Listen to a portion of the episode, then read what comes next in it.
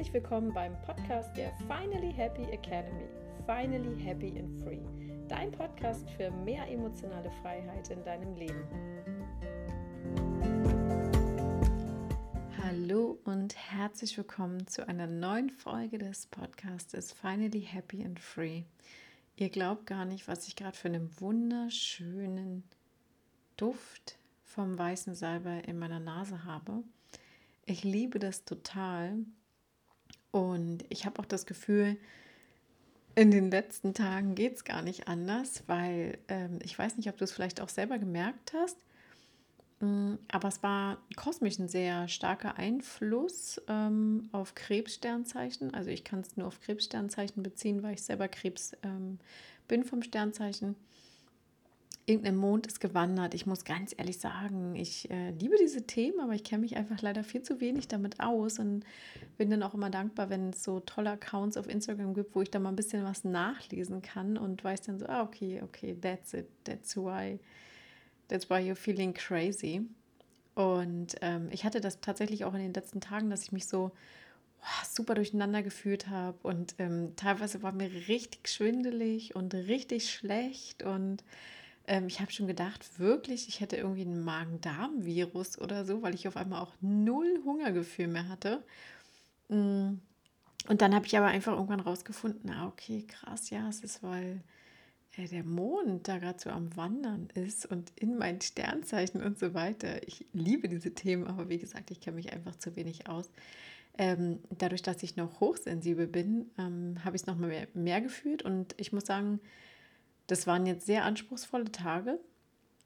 Einfach, ähm, ja, um einfach dir das auch authentisch mal zurückzugeben, dass ähm, da nicht immer alles schön ist, die mich sehr gefordert haben, die mich sehr nachdenklich gemacht haben, sehr emotional gemacht haben. Und ich muss sagen, so, na, heute ist auch noch nicht so hundertprozentig, sondern so zwei Prozent, zwei, drei Prozent sind immer noch irgendwie da, wo ich noch so ein leichtes Drücken auch in meinem Bauch habe. Und aber ich merke einfach, dass die Energie sich ja wieder so ein bisschen mehr klärt. Und worüber ich heute euch äh, mit euch reden möchte, ist folgendes. Ähm, ich glaube, es ist immer super schwierig für Menschen, die neu auch dazukommen, sei es in der Community oder auf der Website oder so.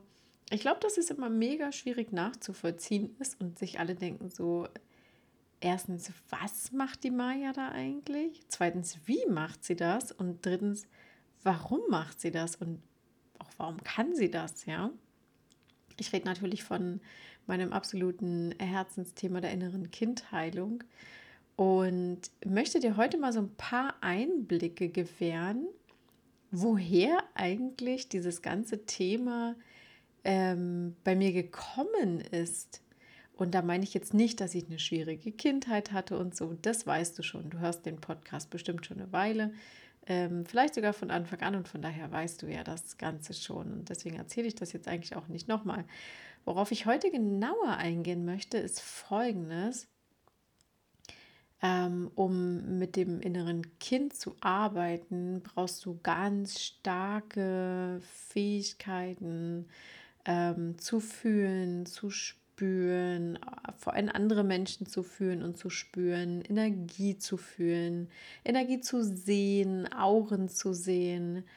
Mm, ja, und einfach so einen gewissen Blick schon dafür zu haben und auch einen gewissen, ja, wie soll man sagen, so einen, ja, so eine, so eine Energiebahn, die du einfach fühlst irgendwo, ja. Es ist manchmal ähm, auch wenn ich das jetzt schon ein paar Mal gemacht habe und schon auch über 450 Frauen ungefähr jetzt da geholfen habe, in, mit ihrem inneren Kind in Frieden zu kommen und es auch zu retten, zu bergen, ähm, ja, muss ich dir sagen, jedes, ähm, ja, jede Session ist einfach anders. Ne? Jedes, äh, jede Session fordert andere Dinge und ähm, hat einen anderen Ausgang. Und oftmals weiß man von Anfang an einfach wirklich gar nicht, was passiert. Und ähm, bei mir ist es halt immer so, ich habe immer von vornherein eine kleine Ahnung, wo es hingehen könnte, in welche Richtung. Mm, die Mädels, die jetzt ähm, bei mir im Seminar waren, ich habe jetzt vor kurzem ähm, online, was eigentlich um, offline stattfinden sollte, aber dann hatte ich Corona und dann ist familiär bei den Mädels ein bisschen was passiert und ja, naja, das war auf jeden Fall schade. Wir wollten es eigentlich in Berlin machen. Ähm, jetzt findet die nächste Runde im September statt. Das sind schon Coaches und die möchten sich einfach noch ein bisschen mehr mit dem Thema der inneren Kindheilung auskennen ähm, und da ihren Kundinnen einfach ein bisschen besser noch weiterhelfen. Und ähm, sie haben auch ähm, in den Trainingsstunden dann gesagt, also wir haben sowohl von den Mädels dann Dinge ähm, uns genauer angeschaut, ja, und da auch eine spirituelle Reise sozusagen gemacht. Und äh, ich habe sie aber auch gleichermaßen in Übungsstunden noch mit reingenommen, mit ein paar Coaches, die damit einverstanden waren, dass da jetzt noch meine, meine Praktikantinnen so ne, lustig gesagt ähm, mit dabei sind. Und sie haben dann auch teilweise am Ende gesagt, wow, das, ähm, das war jetzt echt krass, es war intensiv, ich hatte jetzt richtig Gänsehaut und wie du das machst und wie du das kontrollierst und so und äh, wie das so funktioniert, ist wirklich Wahnsinn. Mir ist das mittlerweile ja gar nicht mehr so bewusst eigentlich, ne? weil ich das total intuitiv einfach mache. Ne? Das heißt, die Mädels sagen mir an, an, vom, von Anfang an, ähm, ja, welche Themen und manchmal sagen sie es mir auch nicht und ich weiß aber den Triggerpunkt, ich weiß, was sie heute triggert in ihrem Leben. Frag sie dann auch eigentlich, ähm, ob sie das aus ihrer Kindheit kennen. Wenn sie sagen, ja, das kennen sie, dann ist es leicht, dann hat man eine Situation, die man sich angucken kann. Ähm, aber wenn sie sagen, nee, das kennen sie nicht, dann sind sie da halt oft sehr lost, ja. Ich möchte dir mal ganz kurz ein Beispiel bringen, weil ich ähm, liebe Beispiele. Ich bin auch ein Mensch, der liebt total Beispiele, wenn er es verstehen möchte ähm, oder verstehen muss. Man braucht auch immer total viele Beispiele. Ich habe einen Coachie und ähm, ja, ich habe sie schon eine Weile ähm, gecoacht und sie ist dann auch auf einen richtig guten Stand hochgekommen und ich war super zufrieden auch, aber ich habe immer so eine leichte Lethargie, so eine leichte Traurigkeit gefühlt und ja, so ein gedrücktes Gefühl irgendwie, ja. Und ich wusste, wir haben so mit ihrem Kind eigentlich viel schon gemacht und äh, das ist bei ihrem Kind kann es nicht mehr liegen, so bei ihrem inneren Kind. Ja, und dann hat sie mir halt irgendwann erzählt, dass sie ähm, irgendwann eine, ja, eine Fehlgeburt, eine Abtreibung machen musste, was ja immer für eine Frau ein sehr krasses Thema ist. Ähm, und dann habe ich gesagt, so, hey, da könnten Zusammenhänge geben. Und ich wusste irgendwie von Anfang an, ich habe direkt Gänsehaut auch bekommen, als sie mir das erzählt hat, weil ich irgendwie dachte, so, okay, irgendwie fühle ich, dass da ein Zusammenhang besteht. Ja, und dann haben wir das genauer angeschaut. Da hatte sie mir auch erzählt, dass die Sache relativ unfreiwillig auch passiert ist. Und ja, genau, wir haben uns das dann halt angeschaut und im Moment war auch ein, ähm, eine Praktikantin von mir, ja, um sie äh, nochmal so zu betiteln, ähm, ganz cool. Sie war mit dabei und ähm, hat dann eben auch gesagt, so dass sie nicht gedacht hätte, dass es ähm, so einen heftigen und intensiven Ausgang nehmen würde, weil meinem Coaching ging es danach zu 100 Prozent besser. Sie ähm, ja, hat dann auch viel besser mit ihrer Familie kommunizieren können, interagieren können, ähm, sich selber ausleben können. Und so diese Hülle der Traurigkeit ist einfach weg gewesen. Und ohne jetzt großartig auf den Schlamm hauen zu wollen, aber wenn ich so immer die ersten Stunden mit meinen Mädels habe, dann ist das immer so, da sitzen oft ganz flache Energien vor mir, ganz flache Frauen. Also flach meine ich jetzt nicht die Person an sich, ja, nicht falsch verstehen, sondern einfach die Energie, die sie dem Moment dann so mitbringen. Ja, du, vielleicht weißt du, was ich meine. Vielleicht ist es auch schwierig zu verstehen, kann ich auch nachvollziehen. Ähm, ich, wie gesagt, kann das sehen und ähm, wenn jemand eine dunkle Aura hat, also ähm, wenn jemand viel Ballast auf der Seele trägt und da auch viel in Ahnen liegt, was man sich angucken muss, dann wirken die Frauen auch viel dunkler und ähm, schwerer, ja. Und bei ihr war das auch von Anfang an so und auch immer noch währenddessen, bis wir dann irgendwann auf dieses Thema gekommen sind. Und auf einmal hatte ich das Gefühl, da sitzt ein ganz helles Licht vor mir und ihre Aura wirkte auch viel freundlicher, offener. Und ähm, ah, das ist, äh, ich finde es immer so Wahnsinn. Und ja, deswegen liebe ich auch einfach genau das, was ich mache. Auch wenn es manchmal wirklich sehr, sehr anstrengend ist und ja, auch an meiner Energie natürlich zieht, aber das ist genau so, that's why I'm here, ja, warum ich hier bin und warum ich ähm, ja auch diese, ja, diese, diesen Job gewählt hat, so, warum ich diese Academy gegründet habe und so weiter. Das ist halt genau deswegen, weil ich weiß, ich habe da so eine Superkraft, mit der kann ich etwas verändern. Und genau über diese Superkraft will ich dir heute mal ein bisschen mehr auch erzählen. Hm, ich will dir einfach mal erzählen, wann das eigentlich bei mir angefangen hat, ja, weil die Frage kriege ich auch super häufig mal. Warst du denn schon immer spirituell und hattest du schon immer so einen krassen energetischen Zugang und so weiter? Ähm, ähm, da muss ich ganz ehrlich sagen, ähm, so verquer wie meine Eltern auch waren und auch mein Vater auch war, muss ich sagen, er war wirklich in irgendeiner Form, auch wenn er es nicht so betitelt hat, er war schon spirituell. Er hat in, ja an übersinnliche Dinge geglaubt. Ähm, er hat auch viele übersinnliche Dinge erlebt. Ähm, ich will dir vielleicht ganz kurz als Geschichte einfach, dass du vielleicht mal so einen kurzen Abriss hast, was ich damit meine.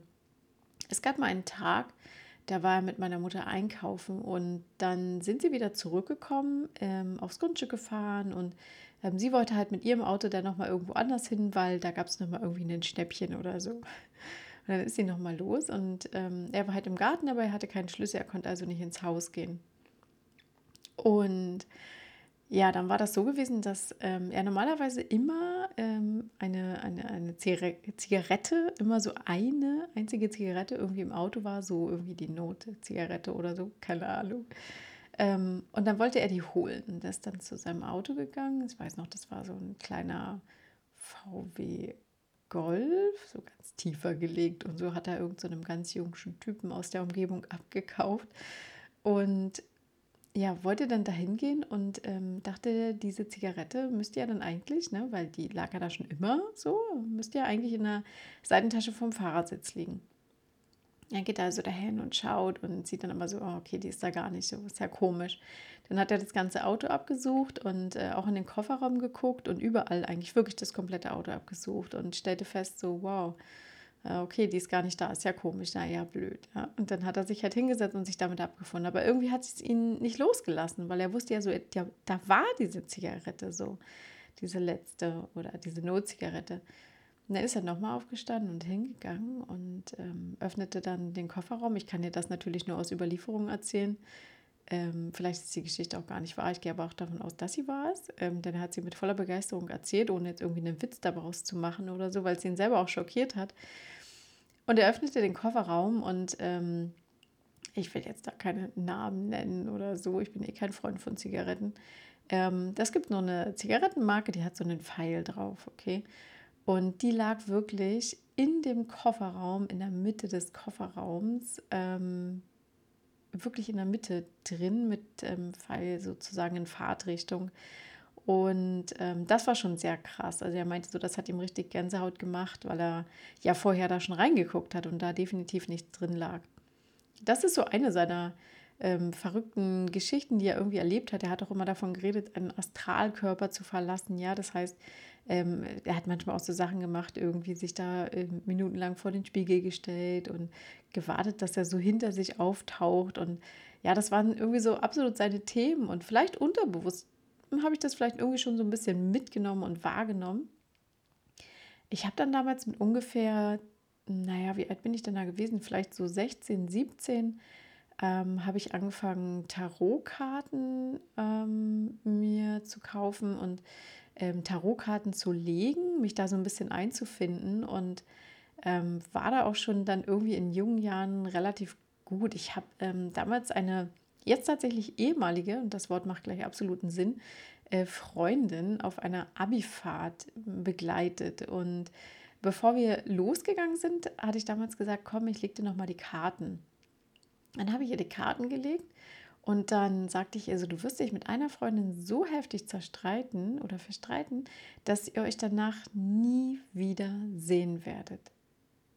Was ich zu diesem Zeitpunkt noch nicht wusste, ist, dass ich diese Freundin sein werde. Und wir waren wirklich sehr gut befreundet. Denn ja, da war ein äh, Typ dabei, den fand sie total toll und ähm, ich hatte dann irgendwie wohl ein, zwei Drinks zu viel und habe da ein bisschen mit ihm geknutscht und so. Naja, dann hat sie nicht mit mir geredet und so eine Freundschaft hat sich quasi erledigt. Ich kann das nachvollziehen, ne? ich hätte mich auch nicht anders verhalten, aber die ähm, Sache war schon krass, weil ich das von vornherein schon gesagt habe.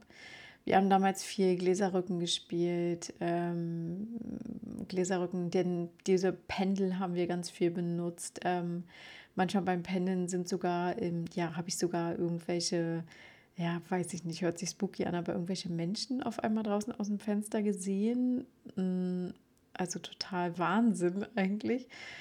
Und das mit den Tarotkarten hat mich dann noch sehr lange aber beschäftigt. Das habe ich noch sehr lange gemacht. Ähm, damals, dann bin ich selber noch zu einer ähm, äh, Tarotkartenleserin gegangen und das war schon auch sehr spannend. Da habe ich auch nochmal sehr viel gelernt. Das habe ich dann aber irgendwann sein gelassen. Und ich weiß, ich könnte es eigentlich mega gut in meine Arbeit auch einfließen lassen. Aber ähm, ja, man sagt immer so, das ist so schwarze Magie und da ja, distanziere ich mich eigentlich so gut wie von.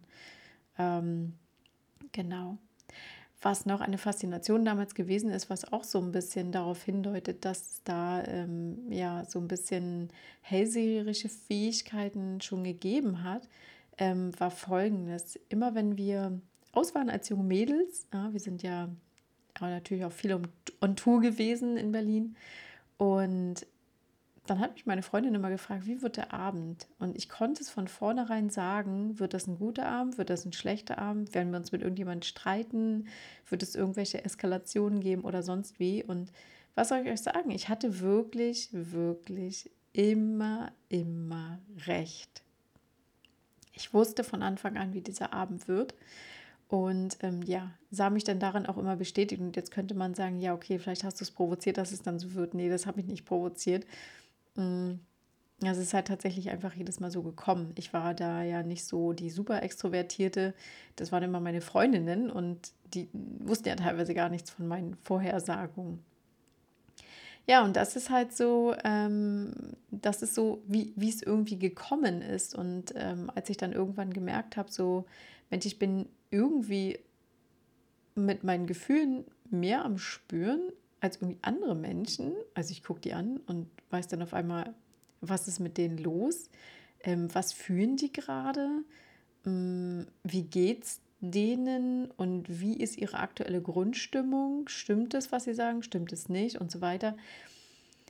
Ich glaube, das hat sich damals auch so ein bisschen geprägt, als ich ähm, da mit 21 Jahren im Ausland gearbeitet habe, ähm, im Bereich des Recruitings. Und ähm, ja, da habe ich natürlich viele Geschichten gehört, konnte vieles auch abgleichen mit den Wahrheiten, die ich dann irgendwie um die Ecke gehört habe.